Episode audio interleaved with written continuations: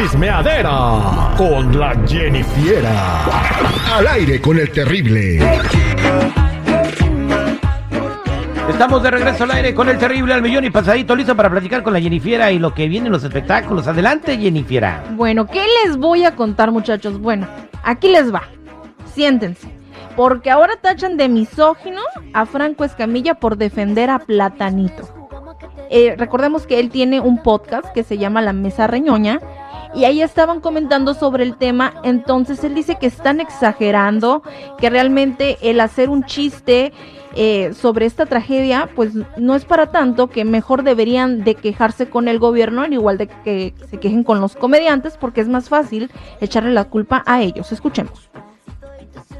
Entonces aquí cancelan al que le conviene, al que les cae mal y, Sí. y se agarran de lo que quieren, a fin de cuentas. O La sea, gente debería estarse asegurando de que eh, pues el encargado de seguridad eh, haya, haya tenido ni consecuencias siquiera, o de que... o sea, yo lo puse el día de hoy en un tweet y, y pues sí defendiendo un poco a Platanito porque mi postura como mujer es decir, ¿por qué le estoy exigiendo a Platanito que respete este- esta situación y no le exijo yo al gobierno que ponga más seguridad, que investiguen bien el caso de Devani, que hagan esto? Pues no, no lo hacen. Honestamente, porque es mucho más fácil echarle la culpa a un comediante. Claro. Porque hay gente muy pendeja, y perdónenme que se los diga así, que de corazón cree que por hacer un chiste de eso, alguien va a decir, sí es cierto, voy a ir a golpear o matar a una mujer. No, señores, la gente que violenta a mujeres son imbéciles que algún daño tienen a nivel cerebral que no podemos entender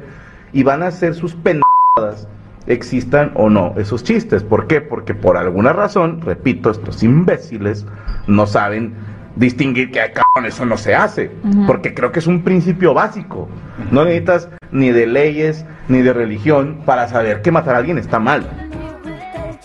Bueno, y tampoco necesita de leyes ni de religión para saber que contar el chiste de un feminicidio donde una familia está sufriendo porque perdió una hija también está mal. O Y- sea, Bueno, sí, y más que nada eh, lo que se quejan es de que intentan normalizar la cultura de violación. Eso es lo que le retachan a él en los comentarios, diciendo, oye, entonces está bien normalizar que esté pasando eso y nos tengamos que reír todos. bien, para la gente que no ha escuchado lo que dijo Platanito, por lo cual lo están atacando, contó un chiste sobre Devani Escobar, que fue el feminicidio de, de los más mencionados en este año, que le encontraron en una cisterna ahogada.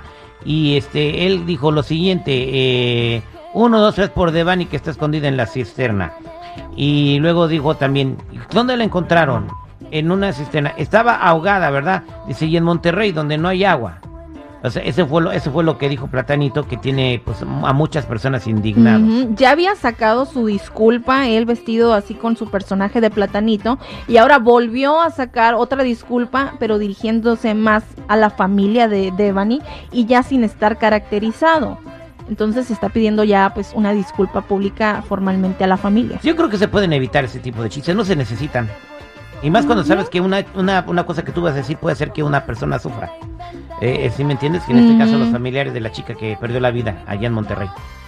No se justifica ni una cosa ni la otra porque también sí es verdad, el gobierno tiene cierta parte de culpa por no poner, eh, pues se podría decir orden o esclarecer bien estas ciertas situaciones en donde uno no se queda conforme con lo que le dicen, porque sale una cosa y luego sale otra, entonces se queda como que es un juego, ¿no? Bien, pues ahí está. eh, se, se respeta también la opinión del buen Franco Escamilla. Exactamente, ahora vámonos recio con Edwin Cass, que se reunió con Horacio, Horacio Palencia eh, para hacer una nueva composición, porque dice que ya está cansado de que le digan que nada más saca puros covers. Entonces ahora crearon esta canción de desamor, escuchemos. Algo viste en mis ojos cuando te besaba que no te gustó. Está buena la rola. Está buena la rola, ¿no? Felicidades. Hacer un rolonón y hace falta una canción nueva de grupo firme, ¿no? Ahora sí, a- unos aires diferentes, ¿no? Que digan, bueno, ahora sí es una composición ya de ellos dos, ya es diferente hacer covers, ¿no? No, y con Horacio Palencia, que es un excelente compositor que tiene muchos éxitos sonando en radio con diferentes artistas en el género regional mexicano. Bien por ello, oye, en una nota que me manda el seguridad ahorita, que creo que sí vale la pena decirla, me acaba de enviar ahorita, eh, que encontraron a Andrés García tirado eh, y sin respirar Estaba, eh, ¿cómo se puede decir? Desmayado Ajá. en su casa, lo encontró su esposa, entonces eh, lo llevó obviamente a un hospital, y estaba ahí hospitalizado, le dijeron que ya no estaba respirando bien, que tenía que estar con oxígeno ahora permanentemente. Esto es lo que se dijo en una revista de no- TV Notas, Ah, TV en Notas. TV Notas, TV y novelas. en TV Novelas, ándale, TV Novelas. TV y novelas. Bueno, pues le deseamos una recuperación a Andrés García. ¿Qué enfermedad tiene? ¿No saben? Ya está Eh, creo que tiene- ¿no? Bueno, sí, obviamente, no, pero creo que tiene una enfermedad en donde a- algo tiene que ver con la sangre que no oxigena bien o no tiene esa capacidad de hacerlo y por eso es que no puede respirar. Y, Hemoglobina, pues, ¿no? Le afectan los ajá, niveles de hemoglobina. Wow, este, pues, eh, fuerza en la mi- sangre. Nuestro estimado Andrés García, el super galanazo del cine mexicano. Eh, gracias, Jennifer. Hasta aquí mi reporte, chicos, ya saben, si gustan seguirme me pueden encontrar como Jennifiera94, Jenny con doble N y Y, y los espero.